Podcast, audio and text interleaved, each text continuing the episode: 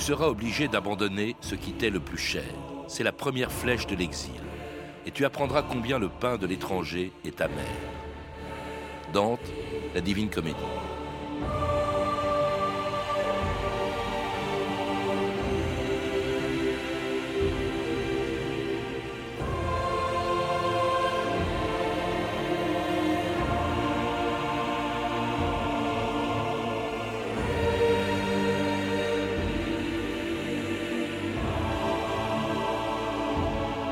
2000 ans d'histoire.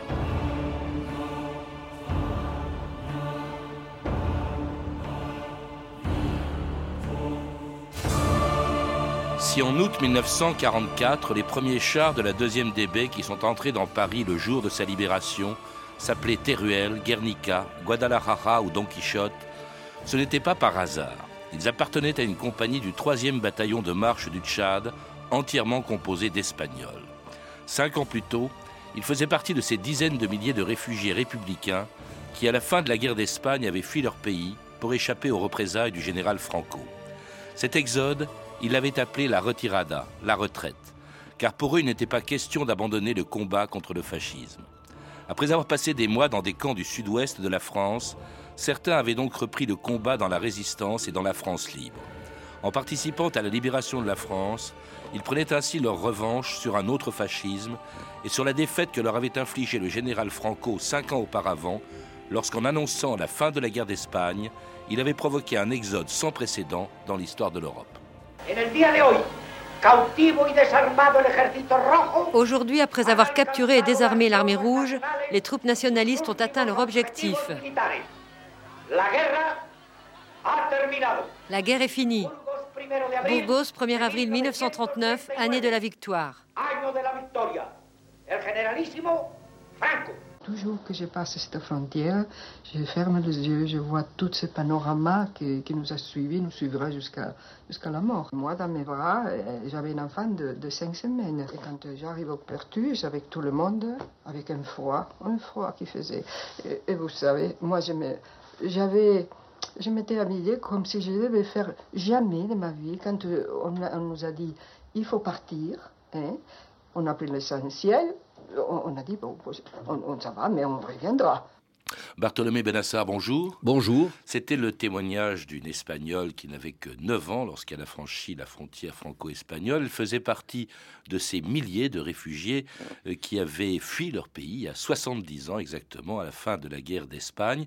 Cet exode, la retirada comme il l'appelle, vous en parlez dans les derniers chapitres de votre livre, La, la guerre d'Espagne et ses lendemains. C'est un exode sans précédent dans l'histoire de l'Europe, dites-vous. Sans précédent par la masse puisque pratiquement 500 000 personnes ont franchi la frontière. Ensuite, par la brièveté, puisque cet exode s'est passé en moins d'un mois, trois grosses semaines, en janvier et en février d'ailleurs, dans des conditions tout à fait météorologiques tout à fait désastreuses. Et enfin, parce que euh, cet exode s'est produit par des points euh, relativement peu nombreux, de sorte qu'il y a eu une véritable congestion, en quelque sorte. C'est le, département actuel des Pyrénées-Orientales, et plus exactement la région du Pertus qui a reçu le plus grand nombre des euh, exilés. Certains sont passés par la Cerdagne, euh, donc par Bourg-Madame et par la vallée du, du et du Tech, mais la plus grosse, la grande majorité passait par le Pertus. Ce qu'il fuit, en fait, ce sont des représailles terribles que Franco va exercer, même après la fin de la guerre d'Espagne, mais dans tous les territoires qu'il a pu conquérir pendant les deux ans et demi de cette guerre. Et c'est vrai que les représailles étaient massives et qu'il n'y a pas eu d'amnistie à la fin de la guerre. Non, il n'y a pas eu d'amnistie avant bien longtemps, et la répression a été en effet très dure, mais elle a été très dure d'emblée. C'est-à-dire que lorsque des provinces étaient conquises par les franquistes, eh bien, il y avait des représailles immédiates qui étaient soit organisées, soit sauvages et incontrôlées. Et euh, comme en plus, après la très belle résistance que l'armée populaire avait réalisée sur l'Ebre, mais après, il y a eu une véritable, comment dirais-je, euh, une véritable débandade, et en particulier, contrairement à ce qui était attendu, Barcelone n'a pas résisté. Euh, un jour. De sorte qu'une véritable masse de population s'est précipitée vers la frontière dans la crainte de ces représailles.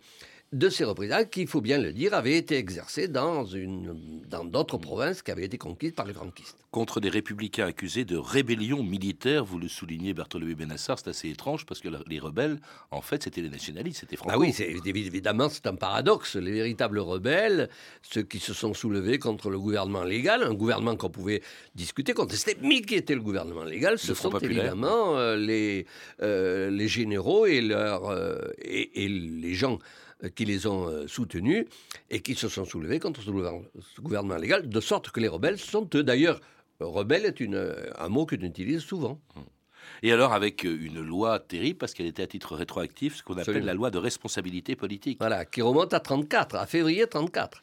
Alors, octobre 34 pour être plus précis, mais enfin, même on, a, on, a, poursuivi des gens pour des activités antérieures à octobre, c'est-à-dire entre février et octobre 34. Et cette euh, loi, de cette loi a été d'ailleurs connue en France parmi les réfugiés et elle a euh, beaucoup euh, empêché les rapatriements parce que beaucoup étaient au courant de cette loi.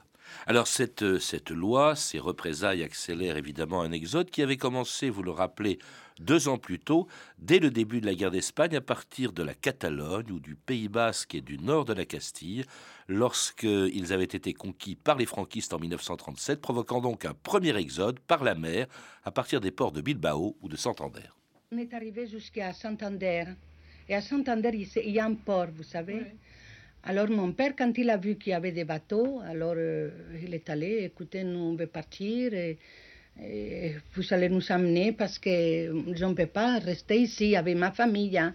Alors ils nous ont laissé 15 jours de l'Atlantique comme ça, le bateau à la dérive et tout comme ça. Et puis on est arrivé à Saint-Nazaire. On a vu arriver une population absolument dénuée de tout. Et nous ont amenés dans un camp. Est-ce que vous pouviez sortir facilement du camp? Ah non, pas du tout. Vous savez, on était entouré d'un fil de fer barbelé. Hein. On avait des poux, euh, tout, qu'est-ce que vous voulez, on ne pouvait pas. Alors j'ai sorti, et j'ai fait un trou la nuit, je suis sortie, je suis allée frapper dans la maison de ce monsieur que vous avez vu là. Quel a été l'accueil de la population? Plus chaleureux que je ne l'aurais pensé. Est-ce que vous aviez des nouvelles d'Espagne? Comment est-ce que vous avez... Ah jamais, jamais. Ni Croix-Rouge, ni rien du tout. Jamais, on ne savait pas comment on vivait, on ne savait rien. Alors, c'était des témoignages de femmes espagnoles qui avaient quitté l'Espagne avant 39. On commémore en ce moment le 70e anniversaire de la retirada, mmh. c'est-à-dire euh, du départ de, euh, de, de, cet exode massif en 39. Mais il avait commencé, vous le rappelez, Bartholomé Menassa, avant, en 1937, et même en 36. Hein. En 36, il y a un exode de la Catalogne vers la France, mais attention, là, ce ne sont pas des républicains qui fuient. Oui, euh, absolument. C'est parce que l'échec du mouvement euh, franquiste, ou disons nationaliste en Catalogne, avait été suivi d'une véritable révolution, d'une révolution anarchiste, et par conséquent, il y a là, à ce moment-là une émigration de droite qui part de la Catalogne vers la France. Pendant qu'au même moment, au Pays Basque, il y a une émigration de gauche parce que euh, ce sont les franquistes qui se sont emparés euh, du Guipuscoa, c'est-à-dire de la province basque frontière. Donc il y a un double mouvement transit. Mais euh, quantitativement, il est évidemment beaucoup moins important que celui des années suivantes, et en particulier de 39. Oui, celui donc des républicains euh, qui vont fuir l'Espagne après la chute de Barcelone en février et de Madrid, où les troupes de Franco et de ses alliés défilaient victorieusement en mars 39, tandis que les républicains espagnols fuyaient leur pays vers les premiers camps français, où ils sont enfermés pendant des mois. À Madrid, 230 000 hommes participent à la parade de la victoire. 25 000 Italiens et 2500 Allemands ont défilé les premiers devant le général Franco, entouré de son état-major et en présence des membres du corps diplomatique où la France est représentée par le maréchal Pétain. On a fait à pied depuis Portbou jusqu'à Saint-Cyprien. À Saint-Cyprien, on a été entassés comme des bêtes, vraiment en bétail, en bétail. L'impression d'un abandon total et d'un manque d'hospitalité vraiment désolant. Je suis arrivé à la plage de Saint-Cyprien. On avait la diarrhée puisqu'on buvait l'eau de mer. On est resté au moins 20 ou 25 jours comme ça. Ils ne nous donnaient rien à manger. On mangeait ce qu'on avait. Beaucoup de gens mouraient. Españoles, salís de vuestra patria después de haber luchado contra la invasión. Caminando por tierras extranjeras, mirando hacia la estrella de la liberación. Caminando por tierras extranjeras, mirando hacia la estrella de la liberación. Camaradas caídos en la lucha que diste vuestra sangre por la libertad os juramos volver a nuestra España para vengar la afrenta de la humanidad. Os juramos volver a nuestra España para vengar la afrenta de la humanidad. Et c'est un chant des réfugiés espagnols. Vous en parlez dans votre livre de cette chanson, Bartholomé Benassar. C'est la chanson de Bourmadame, qui est un de ces villages par lesquels sont passés les réfugiés venus d'Espagne en, 1939 et dont je traduis le premier couplet. Espagnol, tu as quitté ta patrie après avoir lutté contre l'invasion, marchant sur des terres étrangères mais regardant l'étoile de la libération. Il y a de l'espoir dans cette chanson et pourtant c'est pas du tout la libération que les Espagnols ont découvert en arrivant en France. Non, c'est sûr. Il faut bien reconnaître que rien n'avait été prévu, en particulier euh, à l'intention des combattants à l'égard des populations civiles, c'est un peu différent. Mais rien n'avait été prévu, bien qu'il y ait eu un décret qui aurait permis, un décret qui datait de quelques mois, qui aurait permis d'organiser des camps. Euh, il est vrai, il faut être juste, qu'on ne s'attendait pas à, une telle, un tel exode. Et le gouvernement de la République espagnole lui-même ne l'avait pas laissé prévoir, puisque Alvarez del Valle, le ministère des Affaires étrangères, avait seulement annoncé comme maximum 150 000. Or, je vous l'ai dit, c'est presque 500 000.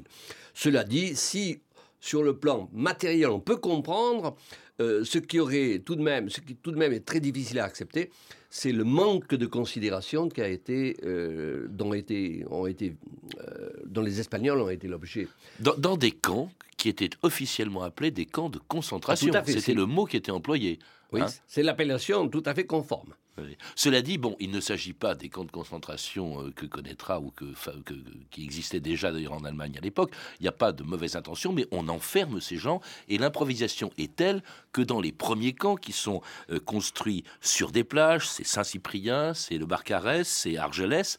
Alors là, on a entendu dans un témoignage, les conditions de vie sont absolument épouvantables. Elles sont catastrophiques. on se lave avec de l'eau de mer, il n'y a rien pour les sanitaires, c'est affreux. Non, il n'y a, a, pas de sanitaire, il n'y a pas de Croix-Rouge, il n'y a pas de n'y a pas de cantine, il n'y a pas de baraquement.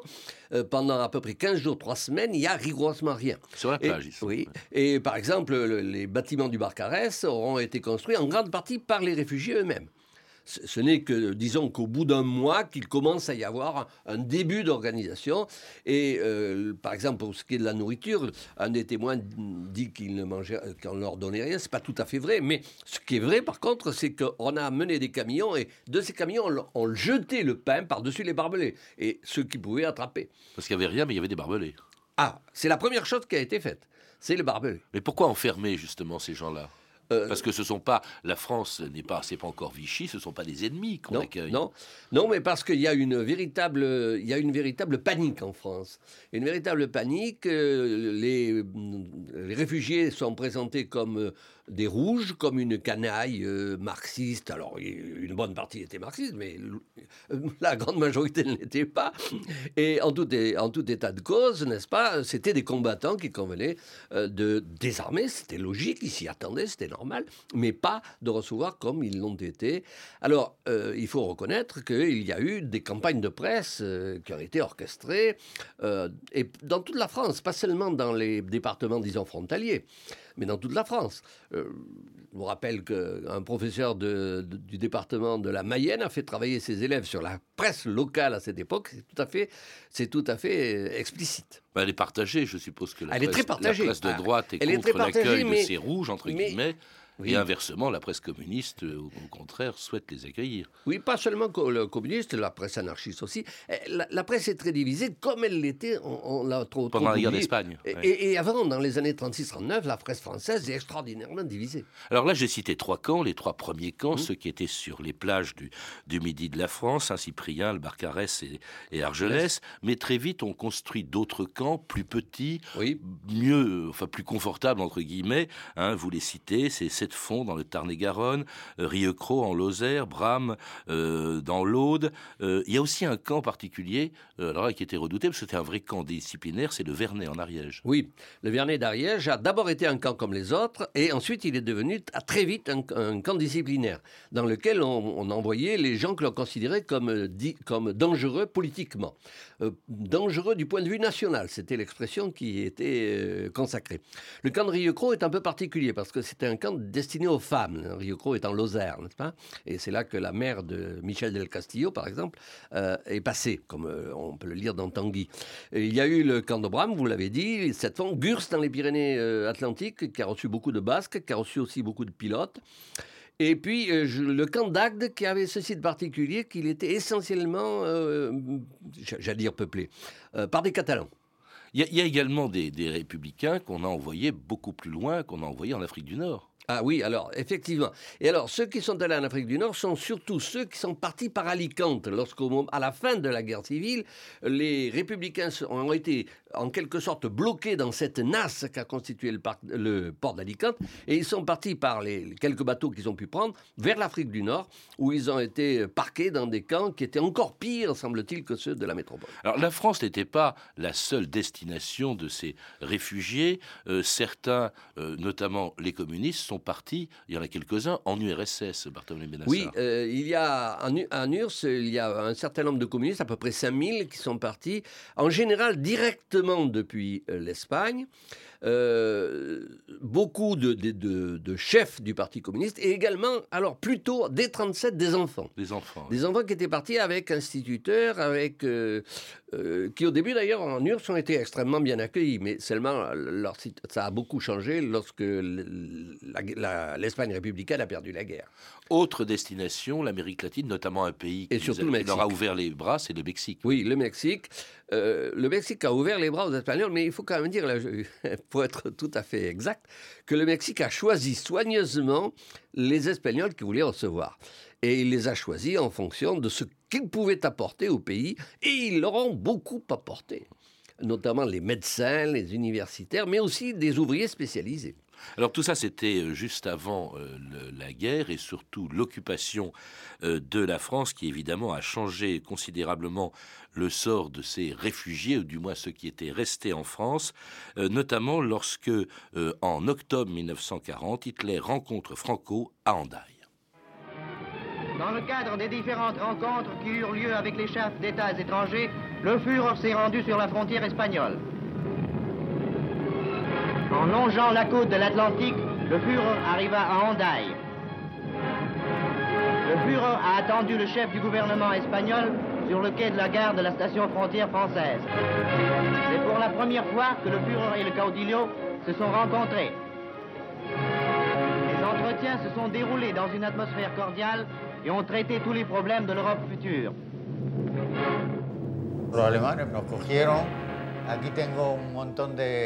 Les Allemands nous ont pris et ont dit ici, il y a plein de républicains espagnols, on en fait quoi Franco a répondu, si vous en avez besoin, prenez-les. Et les Allemands ont dit merci. Ils nous ont mis dans des compagnies de travail et nous ont envoyés faire des fortifications à La Rochelle, à Brest, à Jersey. Moi, j'y suis resté trois ans. Alors en fait, l'utilisation de ces réfugiés espagnols qui ne pouvaient plus rentrer encore dans, leur pays, d'autant plus que la France d'ailleurs avait reconnu l'Espagne de Franco très vite, euh, comme travailleurs, ça s'est fait assez tôt, ça s'est même fait avant la guerre. Il y a eu des, des compagnies de travail euh, de. Les, compagnies de travailleurs étrangers, les CTE 53 hein, si je ne me trompe, dans lesquelles euh, beaucoup d'Espagnols sont entrés uniquement pour échapper au camp. Parce qu'il faut dire qu'ils n'étaient pas du tout payés comme des salariés. Ils avaient un, un salaire extrêmement faible, plus de temps en une prime. Cela dit, euh, beaucoup d'entre eux sont entrés dans ces CTE pour échapper euh, à l'atmosphère des camps. Et d'une manière générale, ils se sont trouvés mieux dans les CTE que dans les camps. Ils ont été un peu éparpillés à ce moment-là, en toute la France. Éparpillés, absolument dans toute la France. Les, camps se vident progressivement. Oui, ils se vident progressivement. Ils vont se vider encore plus vite à partir du moment où la France entre en guerre et où, par conséquent, la main-d'œuvre espagnole, comme le reconnaît un ministre, fait prime sur le marché. Alors, on les trouve un peu partout. Ça permet aussi le regroupement familial, comme le montrent les publications récentes qui ont eu lieu, par exemple celle des, des exilés républicains de Rennes, très remarquable en 2005 ou par exemple le, travail de Progresso Marine euh, à Toulouse, euh, qui est un fils d'anarchiste. L'Espagne a demandé au, régime de Vichy qui s'est mis en place des extraditions de tout d'un certain nombre de républicains qui se sont trouvés. Quel était le comportement à ce moment-là de Pétain? Pétain qui avait été, on l'a entendu dans une archive tout à l'heure, qui a été le premier ambassadeur de France euh, envoyé en Espagne auprès de Franco. Oui, je dirais quand même pour pour être juste, que le régime de Vichy a refusé la plupart des extraditions. Euh, et grâce, grâce à la justice, grâce à des magistrats, ça a été le cas de l'Argo Cavalière, par exemple, par le tribunal de Limoges. Mais euh, malheureusement, euh, quelques, quelques leaders importants, comme le leader catalan companiste, ont été livrés aux, franquistes et d'ailleurs ils ont été exécutés. Il y en a d'autres qu'on retrouve également dans les camps de concentration en Allemagne. Mauthausen a été ah un ben, Mauthausen en particulier. oui, comment euh, Mauthausen a été un camp où le nombre des Espagnols, euh, où les Espagnols constituaient la majorité. Plus de 7000, oui, c'est ça, la, si vous voulez, la minorité étrangère la plus nombreuse. Euh, il y a un certain nombre d'entre eux, j'avais un de mes amis qui vient de mourir il y a deux mois, qui en, est, qui rescapé. Un certain nombre sont revenus, mais la majorité, évidemment, sont morts dans des conditions euh, tout à fait épouvantables. Alors, ce qui reste à savoir aussi, comment est-ce qu'ils sont acquis par l'opinion, et notamment par le, le régime des Vichy. Écoutez, justement, Pétain, en 1944, il arrive dans un petit village de la Creuse qui est euh, Guéret, et là, il découvre, la mairie lui indique qu'il n'y a plus d'Espagnols dans le village. Et vous n'avez plus d'ennui maintenant Moins. Moins, oui. Il n'y a pas d'Espagnols Non. Ah, ils étaient terribles autrefois, les Espagnols. Ah, je crois qu'on les a vu opérer en Espagne. Hmm. On les a évacués progressivement, ils sont. Oui, oui. Oui, ils sont allés travailler ces jours-ci à l'organisation TOT. Ah oui, ah ben, c'est très bien. Ils sont de bons travailleurs. Là, ils pourront rendre des services. Oui, mais la nuit, la nuit, se volontiers en, en, mauvais garçon. En chapardeur. Ah oui. Ça en dit long, hein, ce que dit Pétain et ce maire de, de Guéret euh, sur les Espagnols qui étaient dans le village avant de, avant de partir dans l'organisation de Todd. Oui, et pourtant pas très loin de, la Creuse, dans tous les départements de la région centre que Janine Sodini a étudié, on voit que finalement ces Espagnols se sont plutôt bien comportés, que finalement, après des méfiances des premiers temps, ils ont été euh, finalement adoptés par la population locale, non sans difficulté. Alors certains, on l'a entendu, vont dans l'organisation TOT, c'est-à-dire ceux qui, celle qui construit le mur de l'Atlantique. Hein, c'est quand même euh, qui, ont travaillé par l'Allemagne. D'autres, en revanche, évidemment, euh, Pétain n'en entend pas parler, on va les retrouver dans la résistance et dans la France libre. En fait, d'ailleurs, un certain nombre d'Espagnols s'étaient enrôlés dans la Légion étrangère avant même euh, l'invasion, enfin au tout début de la guerre, quand la France était encore n'était pas encore occupée. Et on en a même vu dans une célèbre division qui s'appelait la 13e DBLE, la 13e division blindée de Légion étrangère, euh, à Narvik, oui, absolument. Absolument. Où paraît-il, ils se sont remarquablement comportés. On les retrouve également dans l'assaut de la citadelle d'Hitler à Berchtesgaden. Plus tard, ça c'est euh, plus, tard. Ah oui, plus tard. Mais on les retrouve dans, la deuxième DB. je citais tout à l'heure au début, je trouve ça particulièrement émouvant, ah, ces Espagnols qui entrent dans Paris, qui sont les premiers avec drone à entrer dans Paris le jour même de sa libération avec des chars qui s'appellent Guadalajara, Teruel, etc. C'est assez, c'est assez extraordinaire. Beaucoup dans la résistance aussi, Bartholomé Benassar. Oui, euh, tout à fait le, capitaine Drone, qui était pourtant un homme de droite, ne marchandait pas son admiration pour ces soldats. Et alors, dans la résistance, les Espagnols ont joué un rôle euh, très important. On peut même, par exemple, dire que ce sont eux qui ont libéré le département de l'Ariège. Mmh. Et d'une manière générale, dans le sud-ouest, euh, même jusqu'au Rhône, ils ont joué un rôle important dans les maquis. En fait, ils se battent là encore, comme ils le faisaient en Espagne, ils se battent contre, contre le fascisme. Ils espéraient même peut-être, je pense quand même, que à l'issue de cette guerre, avec la victoire des Alliés, Franco quitterait le pouvoir et il pourrait revenir en Espagne. En fait, ils n'y sont jamais revenus, Bartholomew. Oui, en tout cas pas pendant des années. Il l'espérait beaucoup, c'est vrai. Et je dois dire qu'en 1945, Franco et Carrero Blanco, son euh, alter ego, étaient même très inquiets. Euh, il y a eu, si vous voulez, quelques mois d'incertitude. Alors, il y a plusieurs éléments qui ont, qui ont empêché cela. D'ailleurs, une, une, aventure malvenue dans le Val d'Aran, qui a montré que ça, n'était pas facile de, déboulonner Franco. Oui, il faut rappeler que cette aventure, effectivement, part de France. Il s'agit de, ah de reconquérir l'Espagne en armes. Oui, en octobre 1944. Mais les Espagnols Espagnols sont épuisés, ils ne peuvent pas songer à se soulever. Puis il y a la division qui, la division entre les vaincus qui a continué en France et qui n'a pas... Dans l'exil Ah oui, dans l'exil. De, sorte qu'on ne pouvait pas présenter, si vous voulez, une alternance euh, unie. Et puis, ce qui va sauver aussi euh, le système franquiste, c'est la guerre froide. Oui, parce qu'en en fait, il est reconnu, n'ayant pas participé à la guerre aux côtés de Hitler, hein, même s'il avait envoyé un, certain nombre de soldats euh, sur le front de l'Est, euh, du coup, les Alliés reconnaissent ou continuent de reconnaître le régime franquiste. Oui, absolument. Et, surtout, je le répète, à cause de, la perspective de la guerre froide. Il y a le fameux discours de, de Churchill sur le, sur le et un régime qui continue à s'acharner sur les républicains. Vous citez le cas, par exemple, d'un républicain espagnol qui n'avait ils étaient plusieurs dans ce cas-là, qui n'avait pas pu fuir, qui n'avait pas pu quitter l'Espagne en 39 et qui est resté caché en Espagne ah sous terre pendant 40 ans. C'est le maire de, de Mijas, hein, près de Malaga. Il est resté 10 ans, euh, plus de 10 ans caché. Oui, oui. Il, a, il est sorti, je crois, en 60, je ne sais plus combien, enfin 59 ou 60, de, son, de son repère, où euh, seule sa femme savait qu'il était, elle d'ailleurs, elle, le nourrissait, bien entendu. Oui, la répression a continué vraiment très dure, au moins pendant 20 ans c'est-à-dire pratiquement jusqu'en 59. Ce n'est qu'au début des années 60 que cette répression réduit, se réduit. Euh, les maquis ont duré une douzaine d'années, en gros, dans certaines régions. Il n'y pas, en avait pas partout. Euh, mais c'était un combat euh, désespéré. D'où l'impossibilité pour ces réfugiés qui sont restés en France de revenir, de revenir en Espagne pendant des années. Qu'est-ce qu'ils sont devenus en fait? Beaucoup se sont intégrés, ont pris la nationalité française? Oui, la plupart se sont intégrés, ont pris la nationalité française. Certains ont très bien réussi, notamment les enfants d'anarchistes, parce que les anarchistes avaient le culte de la, culture, si je puis ainsi m'exprimer, et de l'éducation.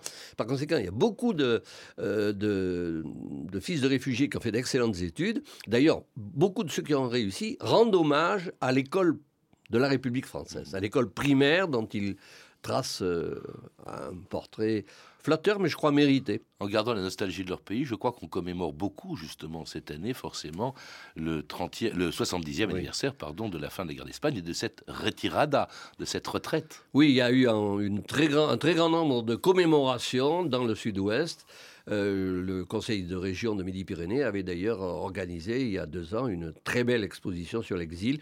Et cette année, alors, il y a eu euh, des commémorations en grand nombre. Il y en a encore d'ailleurs. Merci Bartholomé Benassar. Pour en savoir plus, je recommande la lecture de votre livre, La guerre d'Espagne et ses lendemains, publié chez Perrin. À lire également L'exil des républicains espagnols en France, de Geneviève Dreyfus-Armand chez Albin Michel. La retirada, exode et exil des républicains d'Espagne, le drame des exilés raconté par des dessins de l'espagnol Josep Bartoli, accompagné d'un récit de Laurence Garcia, publié chez Actes Sud BD. Des armes et des lettres d'Andrés Tapillo à la table ronde et enfin Exilé espagnol, la mémoire à vif de Progresso Marine aux éditions Louetière, ainsi que la revue Pyrénées, Histoire numéro 2, parue en janvier dernier, hors-série des Pyrénées Magazine intitulé La guerre d'Espagne, la République au cœur. Enfin, parmi justement les nombreuses manifestations du 70e anniversaire de la fin de la guerre civile, je signale la pièce 39, Ils arrivaient d'Espagne, la Retirada, une création de Robert Angebault au théâtre du jour d'Agen. Vous avez pu entendre des extraits des documentaires Sol y Sombra de Philippe Claude, diffusé sur la chaîne Histoire le 31 mars dernier, et Contes de l'exil ordinaire de Frédéric Deray et Christian Marc. Vous pouvez retrouver ces références par téléphone au 32 30, 34 centimes à minute, ou sur le site franceinter.com. C'était 2000 ans d'histoire. La technique Sophie Moreno et Arnaud Chapat, documentation et archivina Emmanuel Fournier, Clarisse Le Gardien et Franck Oliva, une réalisation de Anne Comilac.